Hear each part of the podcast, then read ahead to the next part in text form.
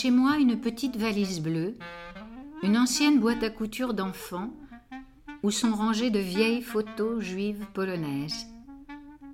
Certaines d'entre elles ont été choisies et ont eu droit à un cadre, d'autres à de la pâte à fixe. Je les regarde souvent, je scrute des détails, je cherche des ressemblances.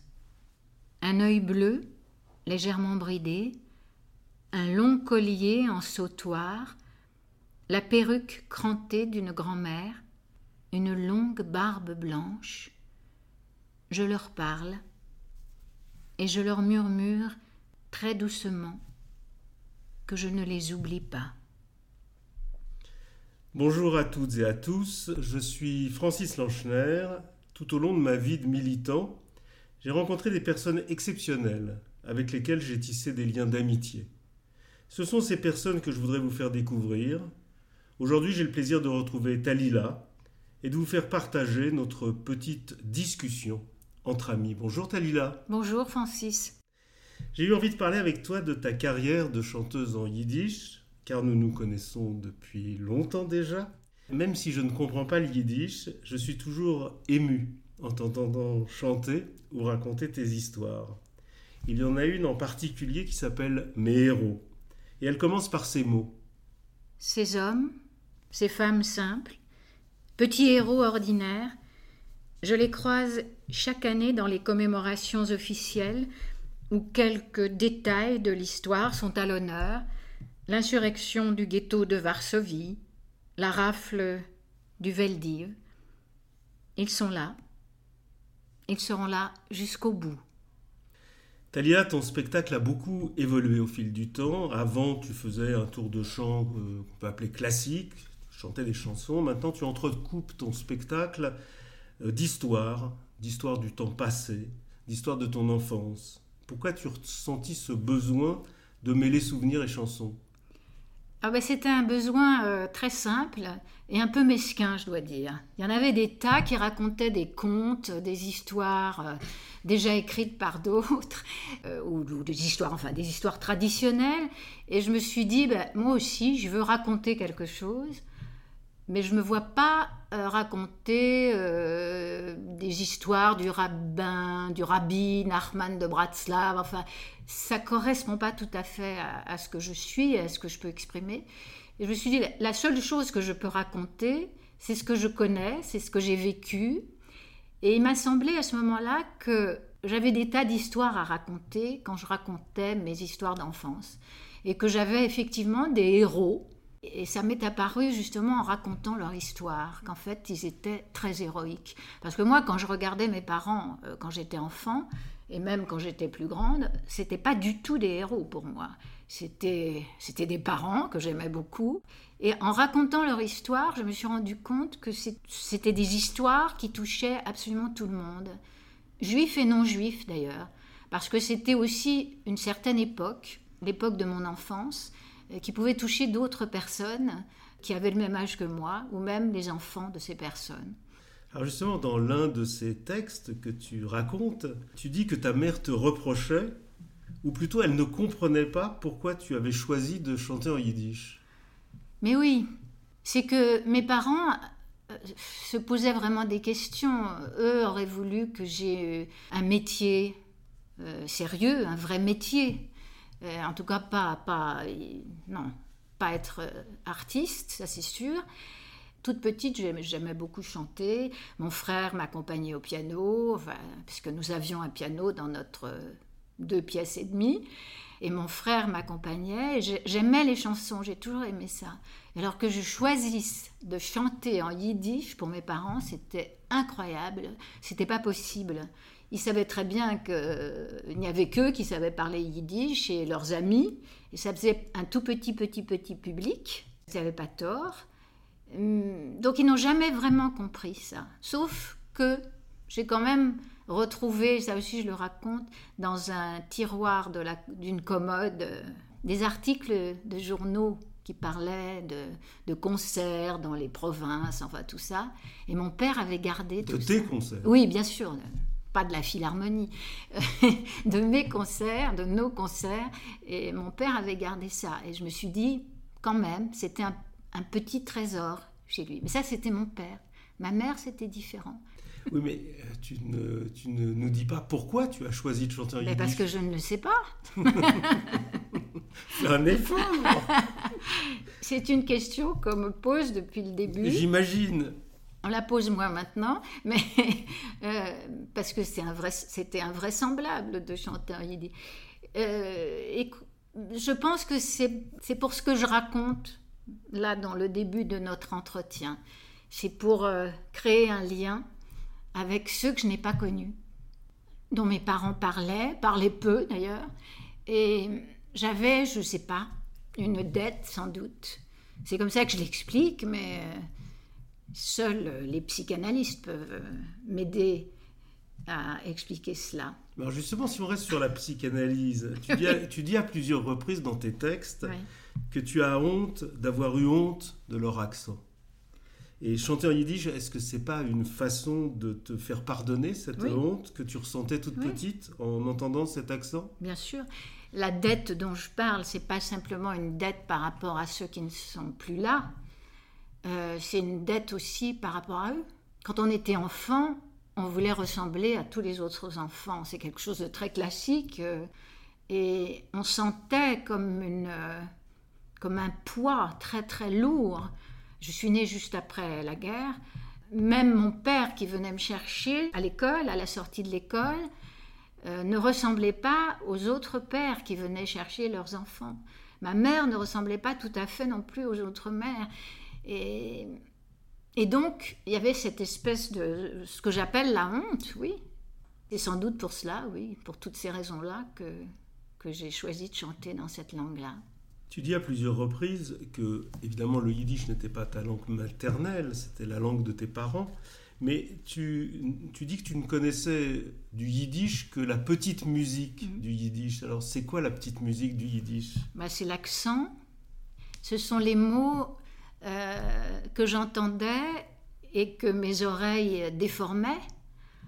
Parce que je me disais pas quand j'étais enfant que le yiddish euh, euh, c'était une vraie langue. C'était c'était la langue d'intérieur, la langue de la maison qu'il ne fallait pas parler devant les étrangers.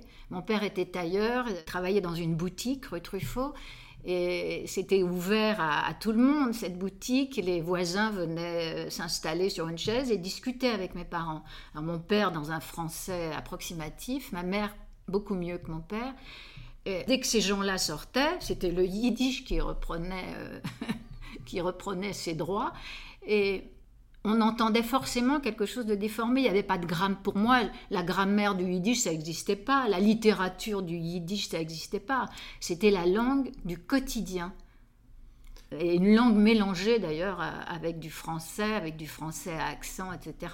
Ce qui donnait des choses très très drôles, mais qu'on ne trouvait pas spécialement drôles euh, quand j'étais enfant, qu'on trouve drôle maintenant. Donc c'était un yiddish oral, et un yiddish déformé. Et j'ai dû, effectivement, pour pouvoir euh, le chanter correctement et, le dire correctement, parce que euh, le public yiddishiste est très dur, comme euh, tu peux l'imaginer. C'est des gens qui ne laissent rien passer. Mais ça m'a aidé à l'apprendre avec des gens que, que j'ai rencontrés. Mon ami Vera Solomon, qui était une sorte de passionnariat du yiddish et qui m'a appris l'alphabet, qui m'a appris à le lire, etc. Mais je voudrais revenir sur l'histoire de la langue d'intérieur. Moi, dans mon interprétation du titre de ton livre et, de, et du film dont on parlera tout à l'heure et du documentaire dont on parlera, pour moi, c'était la langue d'intérieur du cœur plutôt que la langue d'intérieur de la hmm. maison. Oui, mais euh, je joue un petit peu sur, sur les deux sens, euh, évidemment. Euh, dans, le, dans le texte, je dis exactement, c'était une langue d'intérieur comme des chaussons ou une robe de chambre. C'est donc une langue qu'on disait chez soi sans la dire trop haut pour que les voisins non juifs ne l'entendent pas. C'est-à-dire qu'il y avait des restes, bien sûr, euh, de cette euh, peur terrible que nos parents ont connue. C'est la langue qui vient de l'intérieur de soi, et oui, du cœur et, et, de, et du souvenir. Et je voudrais te citer, parce que j'ai entendu par hasard euh, le discours, euh, le début du discours de Bashevis Singer lors, de son, lors de la réception du prix Nobel à Stockholm en 78, et il dit, avec un accent yiddish américain ou anglais, je crois à la résurrection. Quand on lui demande pourquoi vous chantez, vous parlez, vous écrivez en yiddish, et il dit je crois à la résurrection et je pense que le Messie va venir bientôt et que des millions de cadavres parlant yiddish sortiront de leur tombe. Et leur première question sera y a-t-il un nouveau livre à lire en yiddish? Alors, s'il n'y a pas de nouveau livre, il y aura au moins les chansons de Talila Oui. Espérons. bah, si, moi je suis sûr, il y a des disques. Et il y a maintenant un documentaire qui vient d'être tourné par ta fille, Flore Taguieff, d'après le texte que tu avais écrit, euh, ma, langue d'intérieur, euh, il y a dix ans déjà. Ce documentaire s'intitule donc comme le livre Notre langue d'intérieur. Et tu nous as expliqué tout à l'heure euh, pourquoi notre langue d'intérieur. Mais ce documentaire, c'est la mise en image de ton livre et de ton spectacle et on retrouve certains textes et deux chansons. D'ailleurs, je reviens sur ce qu'on disait tout à l'heure que tu chantes en yiddish, il t'arrive de chanter en français. Euh, donc la, la, mélodie du bonheur, je crois. Non, la mélodie du bonheur. J'aurais bien aimé la mélodie. Non, le temps des bonheurs. Le temps des bonheurs. le, temps, des bonheurs. Mais enfin, donc il y a une autre chanson qui s'appelle Bei mir bist du schön, et mm. donc on va en écouter quelques mesures euh, maintenant. Bei mir hast du Bei mir bist du eine der Welt.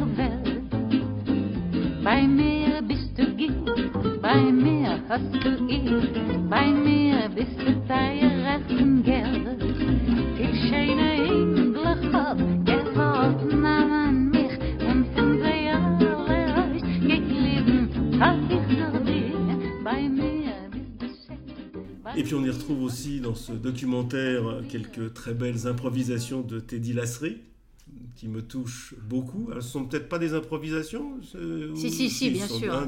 Parce que le début du, du documentaire, effectivement, qui a été filmé par Flore Taguieff, donc euh, oui, ma fille, et, et euh, son compagnon euh, Samuel Jouglet-Marcus, le père de mon petit-fils Philémon. Euh, Alors parler de Philémon. Oui, ah bah, il faut beaucoup en parler de Philémon. qui a dessiné d'ailleurs une chanteuse dans ce film, elle est une chanteuse mémorable, extraordinaire. Euh, ça a été, c'est une commande euh, de Yiddish sans frontières, euh, qui est un, ensemble d'associations. Et, c'est eux qui ont commandé ce film. Donc en fait, tes parents t'ont transmis leur Yiddishkeit.